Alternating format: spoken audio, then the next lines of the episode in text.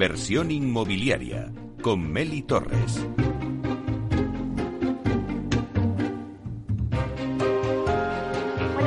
Con nuestro especial de balance de año 2020 del sector inmobiliario y previsiones para el 2021 con los principales protagonistas del sector inmobiliario. Y conectamos ahora en directo con otro de los grandes protagonistas del sector inmobiliario, con José Ignacio Morales, consejero delegado de Vía Celere. Buenos días, Nacho. Muy buenos días, Meli. Encantado de ver a, tu programa. Eh, muchas gracias por darnos la oportunidad de hablar sobre el sector. Bueno, pues muchísimas gracias a ti por hacernos un huequito en vuestra apretada agenda y además en estos días de cierre de año que es complicado y hacernos pues un balance del 2020 y un poco cómo va a evolucionar el sector en 2021. Perfecto, pues eh, yo diría que desde el punto de vista de Viacer de eh, a pesar de ser un año muy atípico, hacemos un balance fantástico. ¿eh? Vamos a publicar los mejores resultados en la historia de la compañía. Eh, y yo creo que eso es un, tema muy, relevante, como digo, sobre todo por la complicación del entorno en el que, eso se ha, se ha, conseguido. ¿no? Estaremos entregando más de 1.800 viviendas, lo cual quiere decir pues que entre, entre el 19 y el 20 estaremos por encima de las 3.000 entregas eh, que eso nos pone liderando el sector y por tanto muy muy contentos no yo creo que esto solo se puede hacer si si, contamos como tenemos en el de un equipo único que ha hecho un trabajo excepcional en unas vamos a decir condiciones muy muy extraordinarias ¿no? ¿Y qué retos tendrá que afrontar el sector en este nuevo 2021, Nacho? Pues fíjate, Meli, yo creo que el, primer gran reto será la estabilización del sector. ¿no? Yo creo que veníamos de una época con, con mucho sobresalto, lo que ha hecho la pandemia, en cierto modo, es resetear algunas de las tendencias que veníamos eh, eh, día a día experimentando en el pasado. Y para mí, como digo, el primer gran reto es estabilizar, y eso quiere decir que estabilidad tanto en los precios como probablemente los costes de construcción, aunque yo espero que, se reduzcan algo del orden del 3 al 5% el año que viene. Bueno, pues digamos que los, planes de negocio los podamos acometer sin tantos sobresaltos como, como nos ocurría en el pasado. ¿no?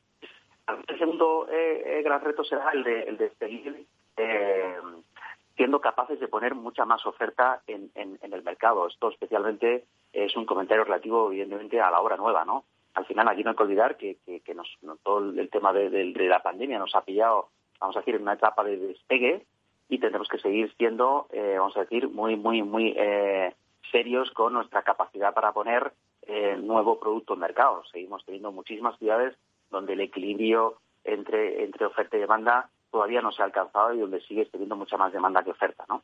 Y el tercer pilar, eh, para mí reto clarísimo para el 21, tiene que ver con, las, con, la, con, reforzar la seguridad jurídica en el sector, ¿no? Tanto y aquí estoy hablando en un sentido amplio, ¿no? Tanto para lo que eh, afecta a la compraventa de viviendas como para lo que afecta al mundo del alquiler, ¿no? Yo creo que aquí hay algunas enseñanzas muy claras, sobre todo en este final de año. No hace falta regular eh, las cosas que se regulan por sí solo. Estoy hablando, por ejemplo, del mercado de alquiler. Lo que la oferta se ha, eh, ha provocado en la caída en precios en algunas ciudades que se buscaba con sobreregulación. Por tanto, eh, no regulemos aquello que no se necesita y, por otro lado, creo que sigue siendo una asignatura muy, pendiente todos los mensajes que vayan en la línea de reforzar la, propiedad privada, ¿no? Que parece que es algo como, como que se da por sentado, pero francamente no siempre es así. En 2020, eh, bueno, pues a pesar de la pandemia, el residencial ha sido uno de los productos que, bueno, ha salido mejor parado, ha sido un producto estrella y también el alquiler. Eh, ¿Piensas, Nacho, que será así en 2021? ¿Qué productos serán protagonistas este nuevo año? Sí, desde luego creo que efectivamente, como tú dices, eh, todo lo que tiene que ver con los productos de alquiler seguirán teniendo, eh, yo creo que una demanda brutal y un apetito inversor que hemos seguido detectando durante todo el 20 y creo que esa tendencia seguirá muy, muy clara en el 2021. Y yo, fíjate, creo, eh, Meli, que habrá que mirar de reojo. Para mí, el gran tapado eh, para el 2021 puede ser la segunda residencia. Yo creo que la segunda residencia ha sufrido muchísimo en el 2020, evidentemente, ante la ausencia del cliente internacional, porque, porque ha desaparecido prácticamente el, el turismo internacional por las restricciones de movilidad. Yo creo que cuando el cliente internacional pueda empezar a volver a España, pueda volver un poco pues a, todas nuestras costas, lo que le va a ocurrir a él es un poco lo que nos ha ocurrido a nosotros. ¿eh? Se va a dar cuenta de que está en un país excepcional, una climatología única, en un país muy seguro, sistema sanitario fantástico, unas infraestructuras de comunicaciones, tenemos la mayor y mejor fibra, eh, red de fibra óptica de, toda Europa. Y yo creo que eso le va a hacer pensar también que España es un fantástico país para comprar unas Vía Celere, eh, bueno, pues siempre ha llevado en su ADN la innovación, la sostenibilidad, podría decir muchas cosas más, pero ¿dónde va a poner el foco este año 2021 vía Celere? Pues mira, desde luego la sostenibilidad, eh, Meli, será un, pilar fundamental donde seguiremos, eh, seguiremos haciendo eh, muchísimo, muchísimo trabajo. ¿no? Sostenibilidad, nosotros yo diría que en el pasado hemos sido muy pioneros en los temas de eficiencia energética, hemos sido también, eh, yo creo que muy muy avanzados en los temas de la huella hídrica, perdón, y por supuesto en lo que, todo lo que tiene que ver con el mundo del, reciclaje, ¿no? ya tenemos un esfuerzo muy claro para minimizar el uso de, plásticos en, en, cualquiera de nuestras eh, promociones y seguiremos, yo diría, muy muy eh, firmes con el compromiso de, de, la sostenibilidad, que yo creo que lo tenemos, como tú dices, metido en nuestro ADN. ¿no? Otro de los temas que creo que habéis mencionado previamente es el tema de la digitalización. Creo que la digitalización nos tiene que ayudar un poco a transformar nuestros procesos para hacerlos mucho más eficientes, que la comunicación con los clientes sea mucho más dinámica, mucho más fluida eh, y nuestra capacidad de respuesta, por tanto, sea también mucho mayor. ¿no? Y, por supuesto, creo que seguirá siendo eh, una preocupación de toda la, yo digo el sector inmobiliario, el tema de la eficiencia, ¿no? el cuidado de los costes, que es algo que, a, todos nos, a, todos nos preocupa siempre mucho. ¿no?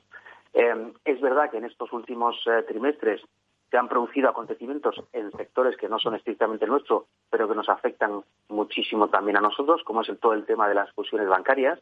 Y creo que un foco para el 2021 claramente será el de la sofisticación y diversificación de las fuentes de financiación para el sector inmobiliario, no, solo el, residencial, pero, pero hablo de todos los, los, subsectores, si quieres, en general, el logístico, el retail, el residencial, etcétera, etcétera. Creo que todas estas fusiones bancarias lo que van a hacer es eh, meter algo más de incertidumbre sobre la viabilidad de las financiaciones tradicionales tal cual las conocíamos hasta ahora y creo que ahí habrá que hacer eh, trabajo adicional para estar, vamos a decir, eh, en primera línea de innovación también, ¿no? Y por supuesto, nuestra obsesión sigue siendo el crecimiento, Meli. Eh, así como decía antes, a, todos la pandemia nos ha pillado en, una pista de, de, despegue respecto a los planes de crecimiento que teníamos en nuestros negocios. Por tanto, habrá que continuar empujando muchísimo el crecimiento como hemos hecho hasta ahora.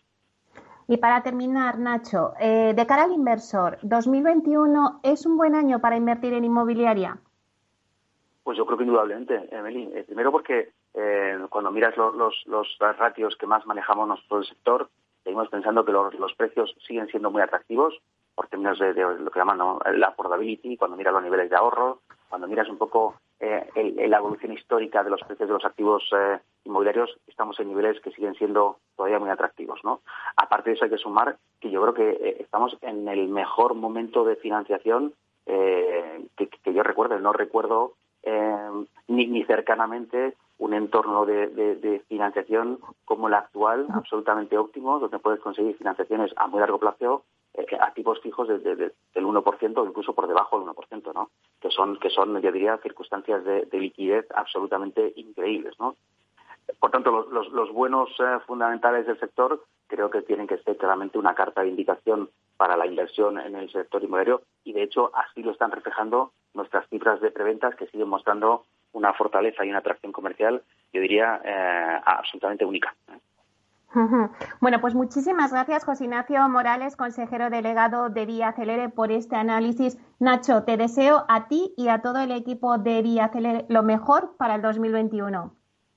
Pues igualmente, Meli, muchísimas gracias, muchísimas eh, eh enhorabuenas por, por, ese trabajo tan fantástico que habéis hecho durante todo el 2020 y felices fiestas, y que paséis un buen año y que de luego el 2021 venga con un poquitín más de, eh, salud y, muchas mejores vacunas. ¿eh? Muchísimas gracias a vosotros.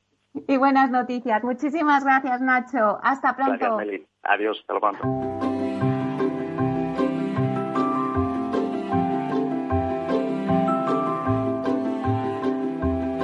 Bueno, pues seguimos con nuestro especial de balance de año 2020 del sector inmobiliario y previsiones para el 2021 por los principales protagonistas del sector inmobiliario. Tenemos ahora con nosotros en antena ya a Borja García Egochaga, que es consejero delegado de Neynor Homes. Buenos días, Borja.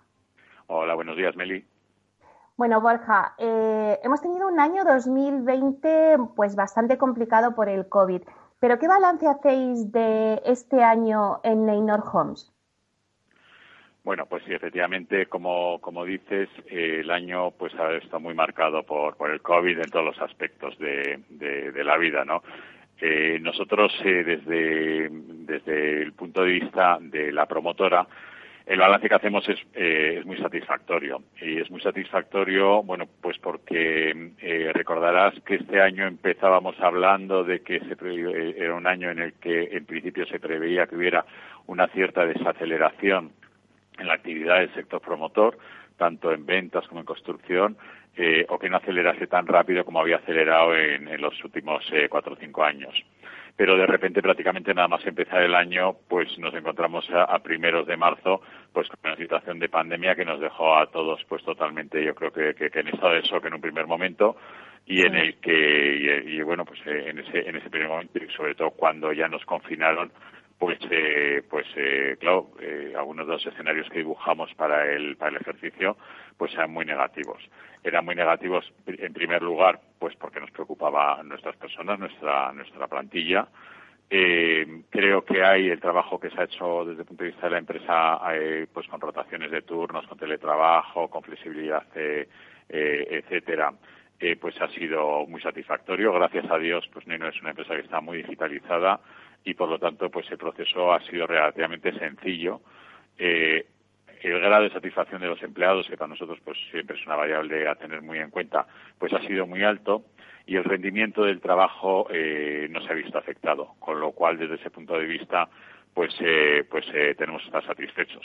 Respecto a variables ya más eh, de negocio pues eh, cuando nada más empezar la, la pandemia y el confinamiento eh, pues diseñamos un plan de contingencia para el negocio, pero bueno, nos quedamos un poco pues a verlas venir, ¿no? Eh, porque hubo unas primeras semanas, o yo te diría que mes y medio, dos meses casi, en el que no sabíamos por dónde nos pegaba el aire con las obras de construcción.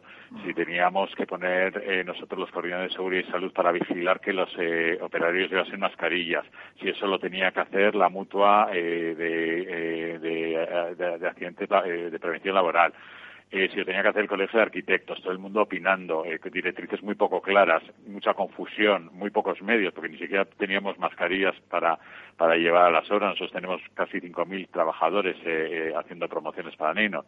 Con lo cual, ahí hubo un momento que fue de tal que dijimos, madre mía, lo que viene. Y sin embargo, bueno, pues eh, vemos que hemos sido capaces pues de, de llevar a cabo pues este proceso constructivo que teníamos previsto para el año, pues con retrasos pues que pueden estar entre tres, cuatro semanas, pero bueno, que después de, después de lo que ha pasado, pues yo creo que es muy satisfactorio. Desde el punto de vista de ventas, pues lo mismo, cuando nos vimos obligados a cerrar las Neynor Store, eh, pues dijimos, madre mía, eh, pero sin embargo, pues, eh, pues gracias a unas campañas de marketing que hicimos que creo que fueron muy acertadas y también pues a la capacidad de vender online y de pues de tener mucha presencia en redes digitales y en redes sociales pues fuimos capaces de mantener una actividad de ventas pues eh, importante incluso en los meses más duros del confinamiento y bueno, pues vamos a cerrar el año pues en el entorno pues del 90%, un poquito más de las ventas que teníamos previstas a principio de año, con lo cual pues el, el, el dato pues eh, pues es muy bueno, ¿no? Después de, un año tan complicado.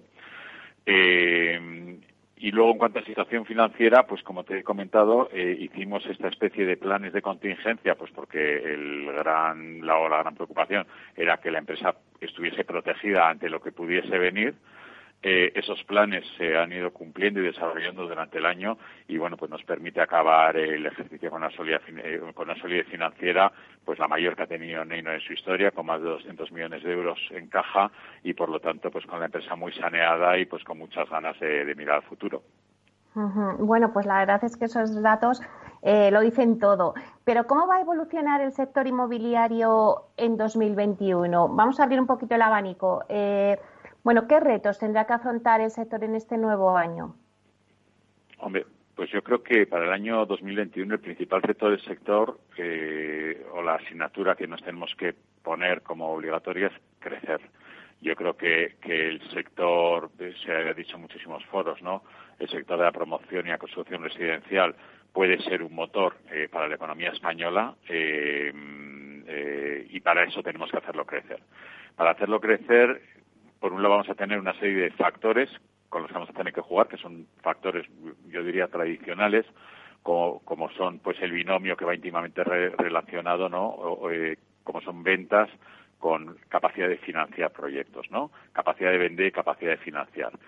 La capacidad de vender, eh, es cierto que hay algunos eh, factores que van a ir en contra, pues como puede ser la finalización de los ERTES, la finalización pues de políticas de protección que han existido eh, hasta ahora y que se irán desacoplando a medida que la crisis sanitaria termine.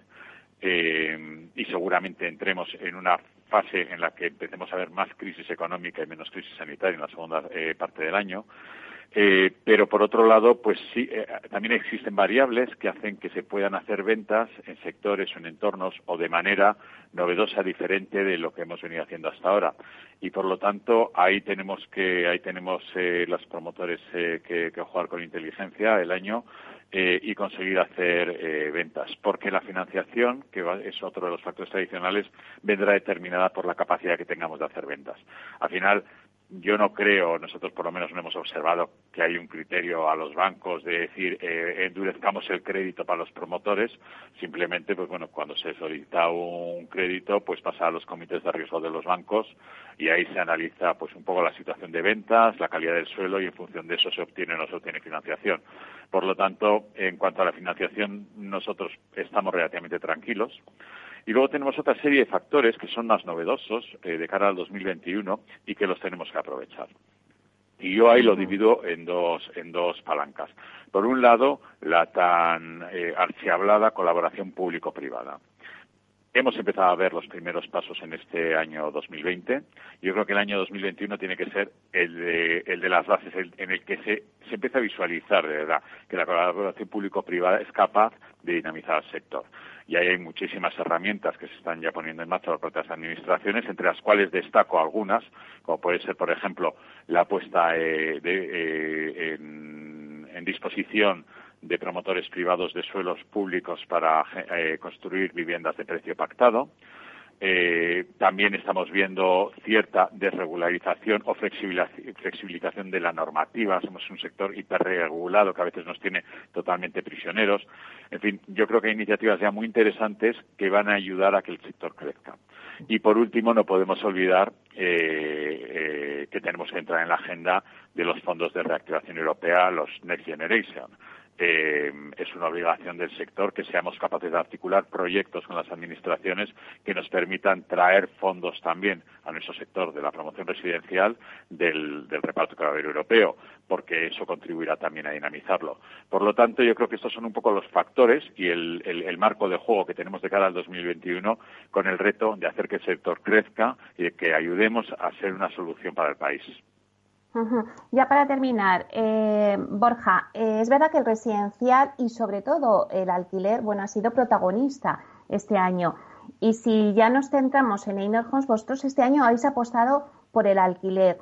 Eh, no sé, ¿dónde vais a poner el foco en Einer Homes durante el 2021? Bueno, nosotros el foco en 2021 lo vamos a poner eh, donde lo hemos puesto en el, en el, en el 2020, ¿no? Nosotros vamos a continuar eh, consolidando el modelo de compañía que queremos. Nosotros queremos ser una, una promotora eh, resistente a los cambios de ciclo. Queremos ser un proyecto de muy largo plazo y, por lo tanto, todas las alternativas o ramas de negocio que nos permiten captar recursos de manera recurrente, son bienvenidas y sobre todo en el ámbito de lo que tenga que ver eh, con, con, el sector residencial. Y ahí tenemos pues eh, un, todavía un grupo grande de entradas eh, que tiene que ver con la vivienda. Eh, no solamente es el alquiler, pues hay pues, varias pues, fórmulas que, que, estamos explorando y que vamos a ir desarrollando que nos permitan combinar ser una gran promotora y pero sobre todo eh, ser una empresa un poco multiservicio, de una plataforma residencial que, como digo, nos permita tener solidez a lo largo de los años. Esto no se hace en un año ni en dos. Esto es un proyecto pues de largo plazo en el que parte de los beneficios los vamos reinvirtiendo, manteniendo el valor dentro de la empresa para nuestros accionistas. Esto es un poco la visión que nosotros tenemos estratégica a largo plazo y el 2021 pues eh, pues vendrá vendrá seguro eh, guiado por iniciativas que pondremos en marcha para ir consolidándonos como, como, como este referente ¿no? dentro del mercado nacional. De cara al 2021, al inversor, ¿es un buen año para invertir en inmobiliario? Pues, eh, a ver, igual parece que es obligatorio, ¿no? Que yo diga que sí, pero realmente creemos que realmente creemos que es un buen año. Creemos que es un buen año por varias razones.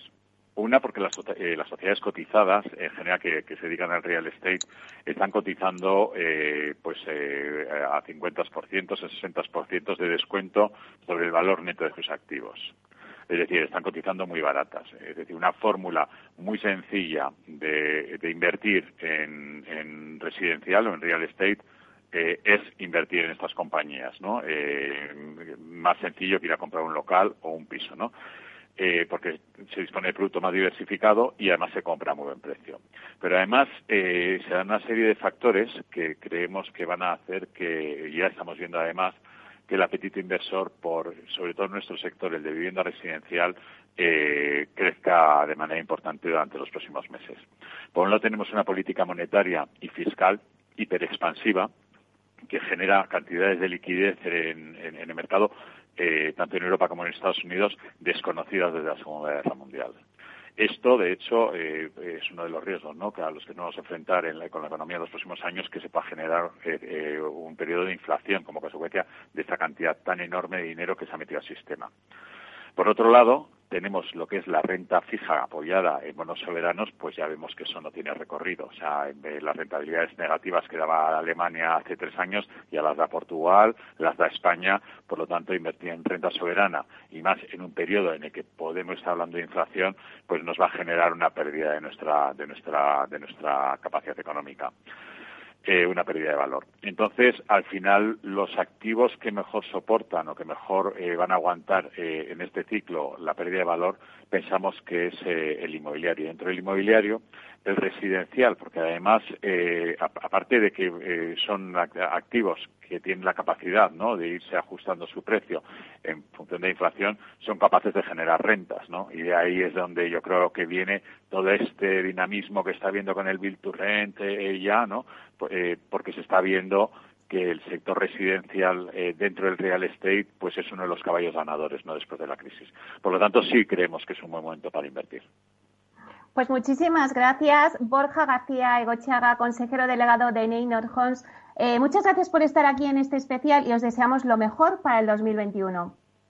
Pues muchísimas gracias a vosotros, Meli, por darnos la oportunidad de participar en vuestro programa y un abrazo y feliz Navidad a todos.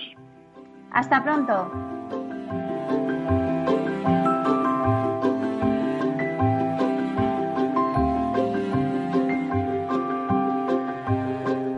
Inmobiliaria con Meli Torres.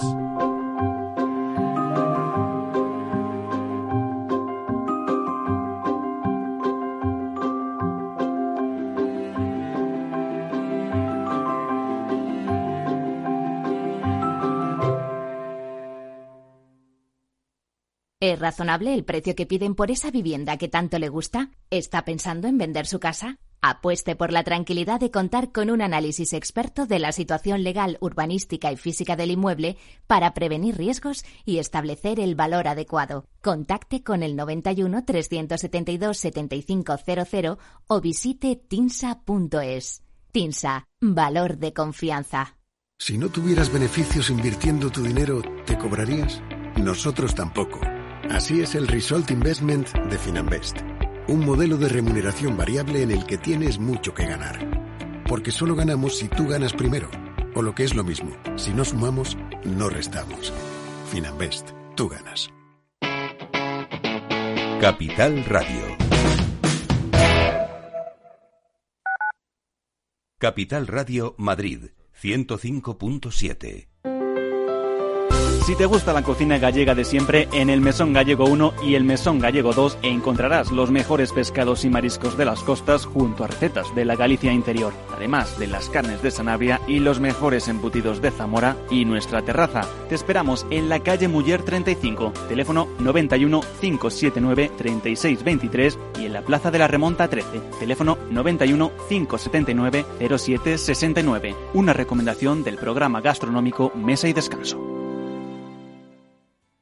Gráficas Naciones. Más de 50 años de experiencia en el sector de las artes gráficas. Apostamos por la última tecnología tanto en impresión offset como en digital y gran formato. Realizamos todo tipo de impresión. Tarjetas de visita, folletos, libros, vinilos, decoración y montaje de stands. Más información en el 91 629 2145 o en gráficasnaciones.es.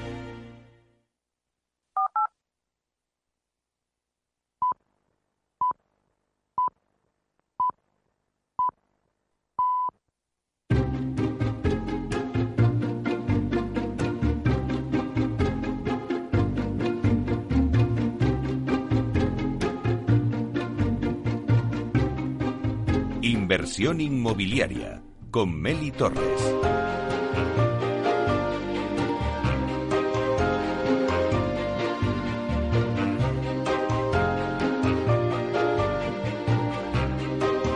Bueno, pues nuestro especial de inversión inmobiliaria a fin de año, pero ahora cambiamos de tercio y nos vamos al sector terciario, en concreto al sector retail y de centros comerciales. Y hablamos con Miguel Pereda, consejero delegado de LAR España y presidente de Grupo LAR. Buenos días, Miguel. Hola, ¿qué tal? Buenos días, ¿cómo estás? Bueno, pues muchísimas gracias por atendernos en directo en este especial que estamos haciendo un balance del año de lo que ha pasado en este año tan complicado en 2020 y de las previsiones para el 2021. Eh, nos gustaría, Miguel, que nos hicieras ese balance del año 2020 en vuestra compañía. Bueno, pues eh, como tú bien definías eh, al principio, es un año complicado. Lo que ha sido es un año, un año muy difícil.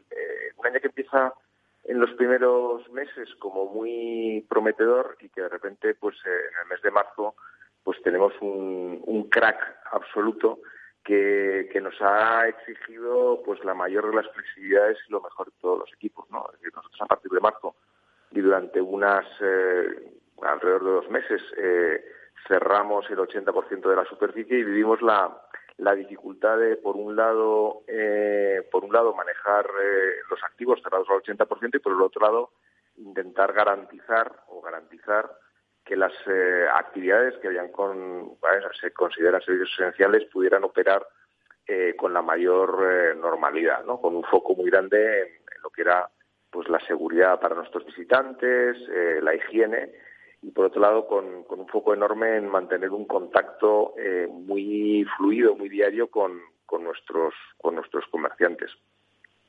con lo cual ha sido un año muy muy retador, muy retador además porque como las eh, informaciones, las, las restricciones, las medidas, pues eh, había que seguirlas eh, pues casi de manera semanal y van cambiando de manera constante, pues era muy difícil hacer planes a, largo plazo, ¿no? Y lo que hacíamos era pues mantener una constante alerta y, un, constante y una constante modificación en las cosas que íbamos haciendo.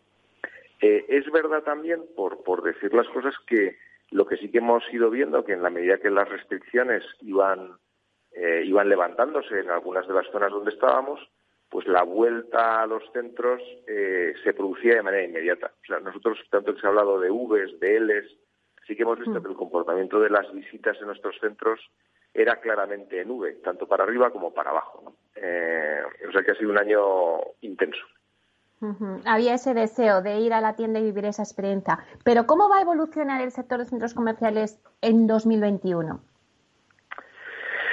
Pues eh, si, si, esperamos, si estimamos que lo que vamos a ir eh, viendo en el 21 es bueno una mayor normalidad, es decir, que realmente eh, pues el impacto de, del COVID se va bueno se va se va normalizando, que las vacunas hacen sus efectos y que por tanto las las restricciones se van reduciendo.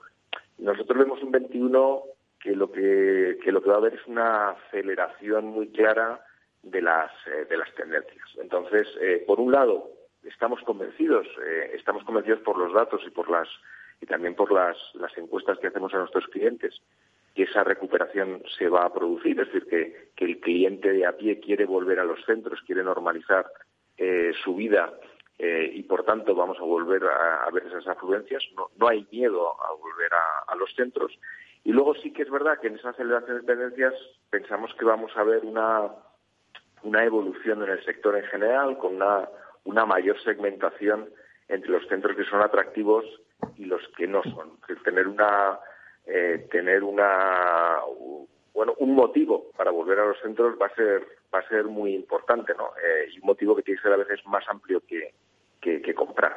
Además pensamos que, que no va a haber nueva oferta, es decir, que, que lo que va a haber es más más segmentación y por lo tanto más competencia entre los centros existentes eh, y vamos a ver muy poquita oferta nueva en el, en el, en el mercado. ¿no? Los, retos que vamos a tener en el sector, eh, que vamos a tener los propietarios de los centros es, pues como es, eh, es lógico, es mantener la ocupación, ayudar a nuestros comerciantes, a nuestros inquilinos a que les vaya mejor y entre los dos hacer que la oferta sea atractiva y que los que nuestros nuestros visitantes vuelvan a los centros. Claro, y bueno, pues en esa en ese análisis que me hacías de que bueno, pues hay que poner el foco también en, en dar algo diferente, ¿no? Al, al cliente. ¿Cuáles son los centros que ganarán protagonismo en 2021? Bueno, va a haber cosas que, lo que digo, no son cosas nuevas, son cosas que ya venían y que ahora han venido con mayor rapidez. Eh, vamos a necesitar espacios que sean seguros, espacios que sean eh, higiénicos. El, visitante cada vez va, va a apreciar más esa, eh, esa sensación, que al final se traduce mucho en sensación. Lo segundo es oferta comercial, es decir, necesitamos centros que sean variados, donde la cantidad de cosas que nuestro visitante puede hacer eh, sea diversa. El peso de, de lo que es el, ocio y la restauración, sin duda, eh, va a continuar siendo eh, muy importante. Y luego, al final, los centros, además de ser completos, de ser atractivos, de ser cómodos, viven de tener los mejores comerciantes. Entonces, la calidad de la oferta comercial nosotros entendemos que va a ser absolutamente, absolutamente crítica. ¿Y dónde va a poner el foco eh, la España en 2021? Pues nosotros en 2021 eh, eh, es un año para, para cuidar los centros, eh, es un año para mantener la ocupación, cuidar los centros y cuidar a nuestros comerciantes, como hemos hecho en el 20, pero sí que es cierto que con una eh, probablemente con una tranquilidad superior a los saltos que hemos estado viviendo hmm. durante el 20. ¿no? Entonces, por un lado, ocupación, por otro lado, gestión de los centros, y estamos menos preocupados en, crecer que lo hemos estado en años anteriores. Eh, y luego vamos a tener eh, mucho foco también en, en, el balance de la compañía, ¿no? en, la posición de caja, en la solidez del balance, que también va a ser un efecto diferencial, quizá no para el usuario final, pero sí para nuestro otro cliente que es el inversor, al ser una compañía cotizada, y por tanto, por un lado, la, solidez de nuestros activos, cómo se comportan, pero por otro lado, cuál es la, solvencia y la solidez de la compañía, en ese otro lado, pues va a ser un foco de la España clarísimo eh, durante el 2021. Miguel, aunque el 2020 el sector de centros comerciales pues ha sido uno de los más afectados, pero el futuro para el 2021 de estos centros, eh, ¿qué le podríamos decir al inversor?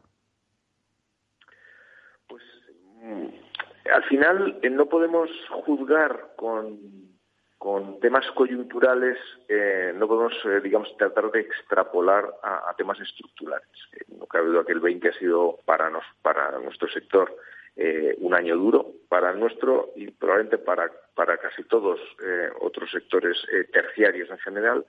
pero al final eh, la gente, y eso está demostrado, los retailers son, son, eh, son empresas que funcionan en omnicanal, que venden online, por supuesto, pero necesitan la venta física. El cliente quiere, mm, y al menos y en España es, más claro quizá que en otros países, eh, retomar su vida normal y parte de su vida es ir a lugares a disfrutar eh, y a comprar y por tanto volverá y volverá con más fuerza a aquellos activos que son más atractivos. Nosotros lo que pensamos es que el 21 va a segmentar aún más eh, aquellos activos más, más, más fuertes de aquellos que no lo son y iremos viendo en la medida que las restricciones eh, vayan levantándose cómo la situación se normaliza y esa V que yo decía que estamos viendo, que es medible en la vuelta a los centros, pues eh, nos traerá eh, una, una mayor normalidad, estoy seguro que a partir del próximo pues esperemos que así sea y así lo deseamos. Muchísimas gracias, Miguel Pereda, consejero delegado de LAR España y presidente del Grupo LAR. Muchas gracias, eh, Miguel, por hacernos este análisis. Bueno, gracias. Gracias, buenos días. Te deseo lo mejor también a ti y a todo el equipo del Grupo LAR, lo mejor para el 2021. Muchísimas gracias por vuestros deseos. Igualmente para todos vosotros. Hasta pronto, Miguel. Adiós.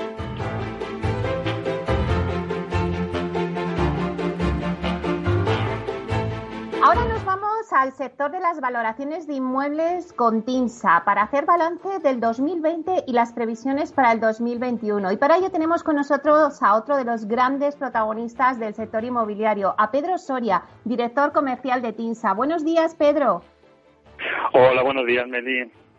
Bueno, un placer estar con nosotros aquí eh, en este balance que estamos haciendo y bueno, me gustaría que nos dijeras pues, ¿cómo ha ido evolucionando el 2020 en vuestro sector, en el sector de las valoraciones y también un poco de cara al sector inmobiliario en general? ¿Qué va a pasar en el 2021?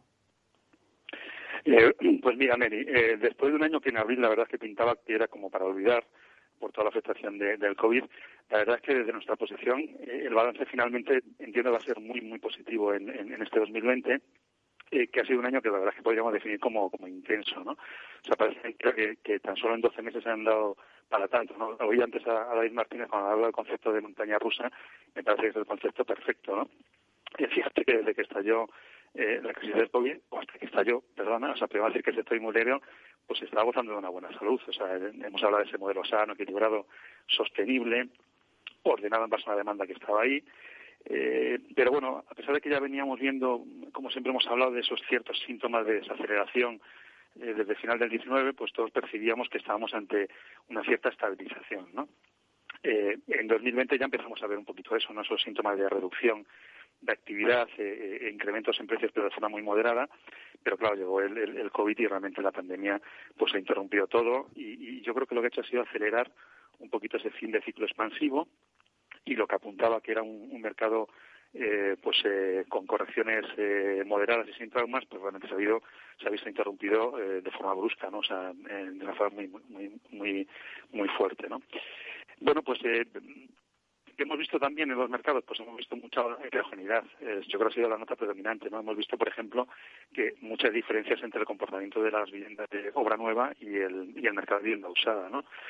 hemos visto también una consolidación de alguna forma de las diferencias eh, por áreas geográficas, pero en este caso con mayor impacto negativo en todas las zonas eh, que han estado expuestas a, esos sectores más penalizados como el turismo y, la hostelería, ¿no?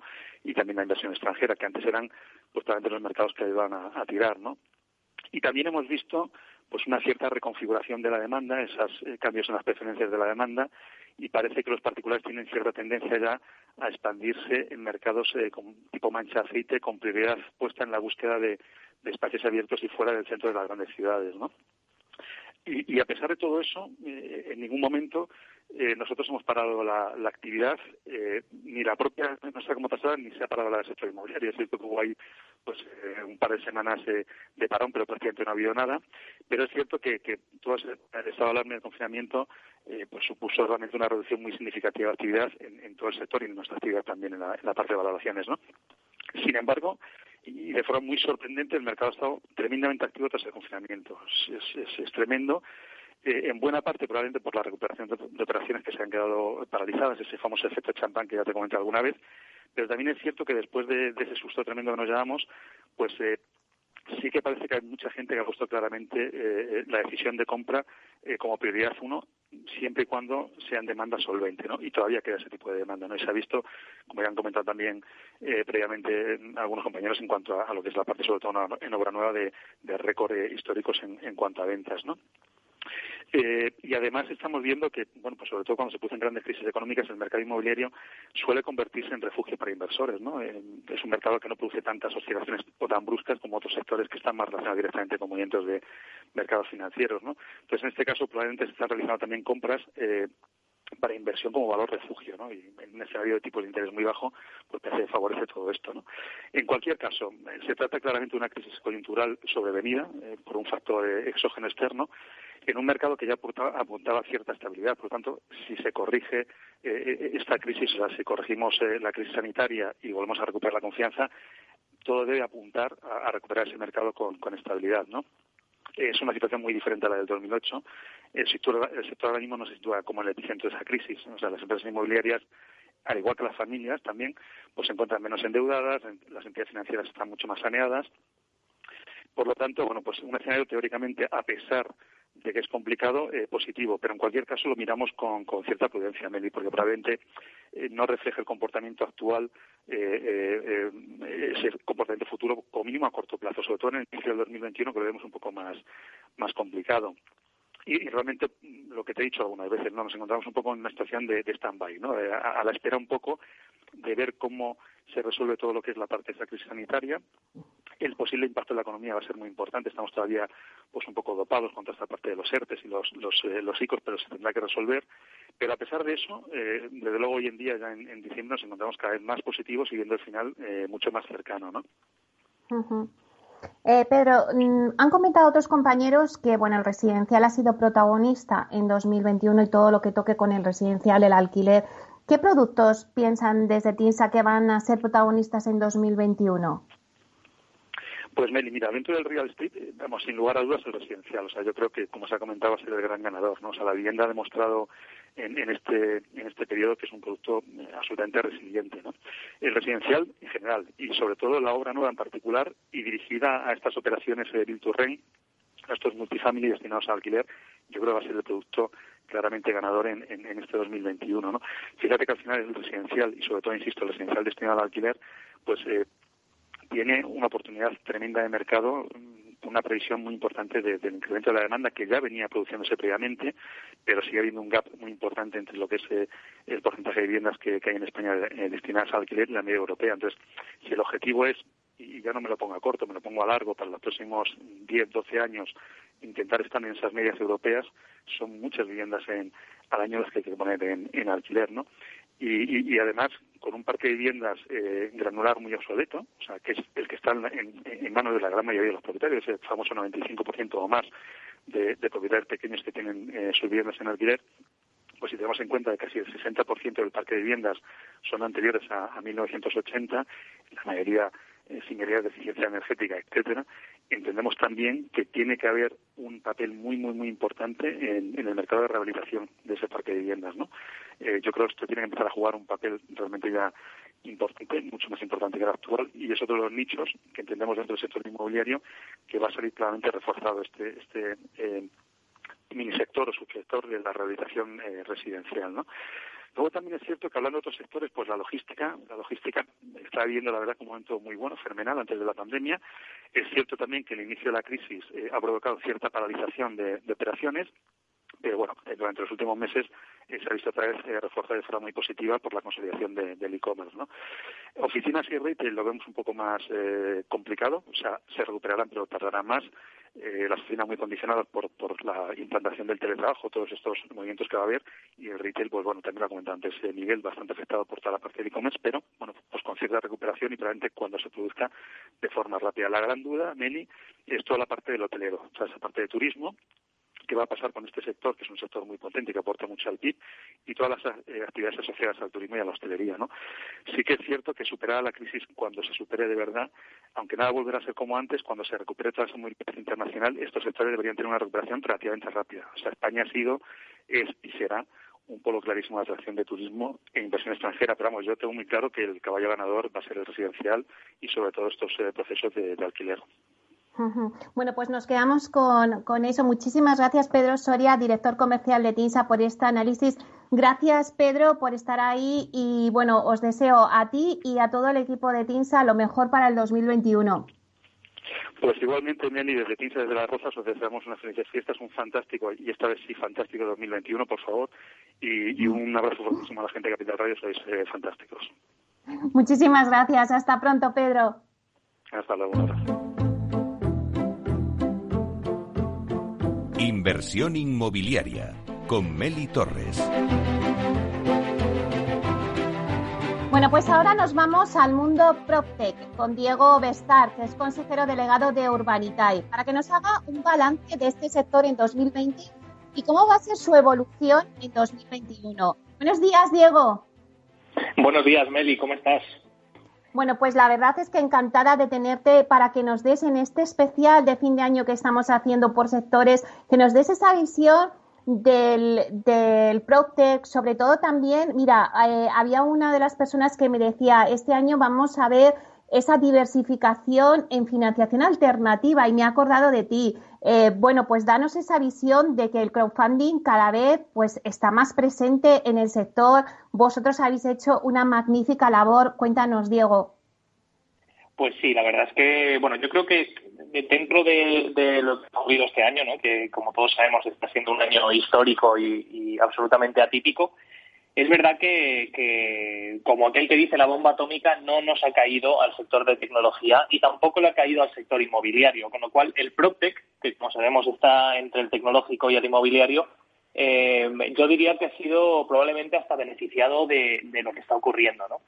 Eh, y lo llevamos siguiendo ya desde, desde hace varias semanas o creo que ya meses. Ha pasado este año, el tiempo ha pasado también muy rápido, pero hemos estado siguiendo sobre todo pues las, las tendencias, las nuevas tecnologías aplicadas al sector inmobiliario eh, se han incluso acelerado, ¿no? Gracias a, la pandemia. Eh, al igual que ha ocurrido con otras herramientas pues que se han convertido parte del día a día, ¿no? Como el Zoom o, bueno otras muchas cosas que, que, se están haciendo ahora todas por internet o utilizando tecnología. Entonces, en este sentido, lo que sí se ha visto claramente es que eh, lo que hemos estado siguiendo también semana a semana en este en el espacio Protec, lo que hemos hablado tantas veces, ¿no? De seguir el dinero y, se han abierto pues varios fondos de inversión eh, especializados en invertir en, empresas del sector PropTech y esto pues lo que indica es que en el año que viene y en el 2022 ya será claro en el año que viene en el 2022 pues empezaremos a ver un montón de iniciativas nuevas eh, que han salido fondeadas de, épocas de tremenda crisis como la actual. ¿no? O sea que el sector PropTech ha sido claramente un, ganador. Y lo que es verdad que, que, hay que eh, ver es que en realidad mucha gente habla de que de que hay mucha innovación este año, ¿no? Pero yo en realidad pienso que, más bien lo contrario. Lo que ha ocurrido es que se han afianzado las cosas que ya sabíamos que estaban ahí, que ya sabíamos que eran el futuro, pues ahora se han acelerado mucho más, ¿no? Y lo que quizás hubiera tardado cinco años en implementarse de forma generalizada, pues, eh, pues se va a hacer en cuestión de 12 meses gracias a, la aceleración que ha, que ha pegado el, sector PropTech y, con el cierre del COVID, ¿no? Y luego respecto a Urbanitae y la financiación alternativa, pues totalmente. Eh, lo, hemos, lo hemos estado viendo desde, desde marzo, abril de, este año, ¿no? que fue cuando empezó todo esto del COVID. Eh, hemos notado en el caso de Urbanitae, que hacemos inversión inmobiliaria, como sabéis, hemos notado un aumento eh, del apetito inversor eh, exponencial. Eh, estamos, de, hecho, estamos teniendo proyectos que se cierran para invertir en cuestión de minutos con, muchos cientos de miles de euros que se quedan fuera porque no llegan a tiempo. al final, el valor refugio que representa el inmobiliario, sobre todo en momentos de incertidumbre y de volatilidad como los que hemos vivido en los mercados financieros, pues se gana muchísimo valor, ¿no? Y, esto lo estamos, lo estamos viendo claramente en, en Urbanitae. Para darte unos datos, Meli, para que veamos el, cómo vamos a cerrar el año desde Urbanitae, mira, este año hemos cerrado ya 15 promociones, 15 proyectos, eh, con más de 10 millones de euros levantados en la plataforma.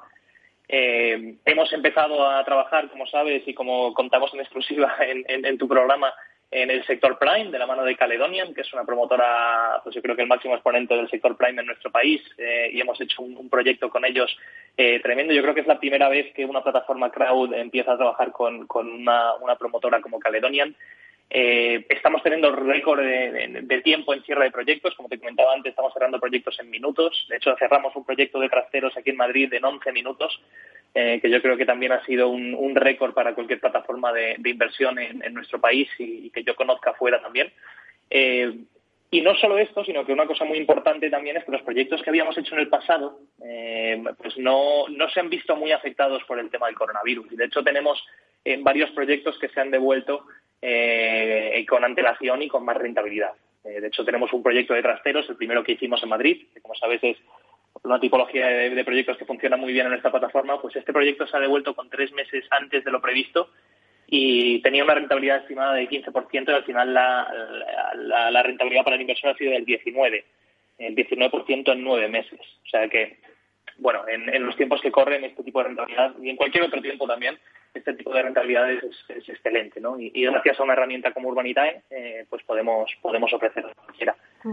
Eh, y por último, yo creo que es importantísimo destacar que por primera vez eh, una plataforma de crowdfunding se convierte en, en una vía de verdad viable y efectiva, porque de hecho hemos hecho proyectos con ellos para promotoras de primer nivel. Es decir, esto no es solo ya para promotores de barrio pequeñitos, en Urbanitae este año hemos trabajado con Gestilar, hemos trabajado con Coavit, hemos trabajado con Caledonian, hemos trabajado con White Investing.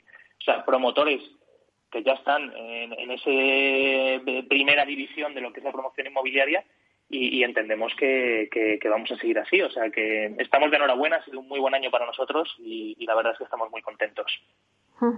Nosotros nos alegramos de acompañaros eh, en todo ese proceso que habéis tenido de éxitos en 2020.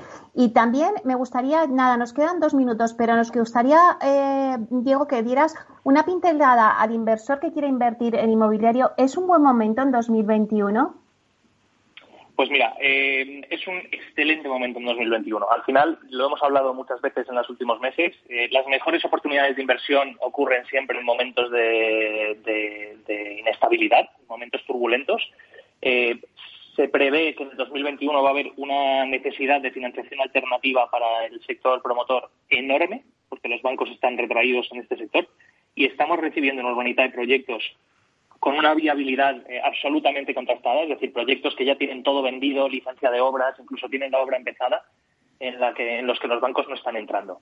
Y, o por otro lado, también tenemos el componente de valor refugio como inversor, es decir, hay una demanda de financiación alternativa muy grande y luego hay una demanda muy grande para los inversores. Es decir, ¿dónde metes tu dinero hoy que te ofrezca la garantía de tener un activo real detrás, la estabilidad del sector inmobiliario y las rentabilidades que está ofreciendo? Es que es inexistente, por lo cual en el 2021 esperamos que esto siga, siga aumentando. Eh, desde Urbanidad estamos trabajando en, proyectos nuevos con promotoras de primerísimo nivel y, la verdad es que estamos también muy, muy expectantes para el año que viene. Pues ahí queda. Le decimos a todos nuestros oyentes que sigan de cerca Urbanitae con todos sus proyectos. Muchísimas gracias, Diego Bestar, consejero delegado de Urbanitae, por darnos este análisis y estar aquí con nosotros.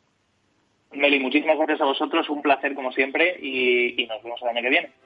Claro que sí. Gracias, Diego. Eh, te deseo un feliz año a ti y a todo el equipo de Urbanitae. Os deseo lo mejor para el 2021. Igualmente. Un abrazo, Meli. Hasta pronto.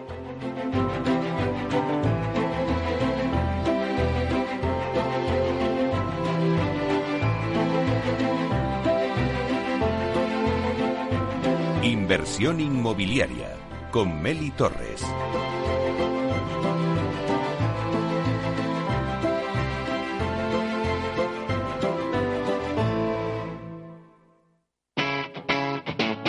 Capital Radio. Ya no estamos en la era de la información, estamos en la era de la gestión de los datos y de la inteligencia artificial. El tratamiento inteligente de estos datos proporciona un valor enorme a las empresas en sus procesos de negocio. En Piper Lab ayudamos a nuestros clientes a tomar decisiones de negocio basadas en datos. Escúchanos todos los lunes a las 10 y media de la mañana en el espacio de Big Data de Capital, la Bolsa y la Vida. Tu radio en Madrid 105.7, Capital Radio. Memorízalo en tu coche. Somos Mazapanes Barroso. En nuestra empresa elaboramos productos con ingredientes seleccionados siguiendo una tradición artesana transmitida de generación en generación desde hace más de un siglo. Te llevamos el auténtico mazapán artesano de Toledo a tu casa. Nos esperan fechas muy especiales en las que no puede faltar en tu mesa. Compra tus dulces favoritos en nuestra tienda online www.mazapanesbarroso.com o llamando al teléfono 92 535 3149. Disfruta del auténtico mazapán con Mazapanes Barroso, maestros artesanos con tradición y calidad desde 1890. Disfruta de la mejor cocina gallega en Montes de Galicia. Todo un clásico moderno en el barrio de Salamanca. Disfruta de la variada dieta atlántica, de las mejores carnes y pescados tratados con respeto y transparencia y regados con una de las mejores bodegas de la zona. En grupo, en familia o en pareja, Montes de Galicia te ofrece el espacio perfecto en cada ocasión. ERTES, ERES, teletrabajo, conciliación, reforma laboral, horario flexible, temporalidad. Nuestro país tiene una tasa de paro muy elevada y la tasa de temporalidad es también muy alta. Todo ello tiene un elevadísimo coste económico y social que no nos podemos permitir. Las claves de la vuelta del trabajo en Capital Radio. Capital Radio. Aportamos valor. ¿Cuándo se puede realizar un ERTE? Se pueden tramitar expedientes de regulación temporal de empleo cuando existan las siguientes causas, fuerza mayor o causas económicas técnicas o de producción.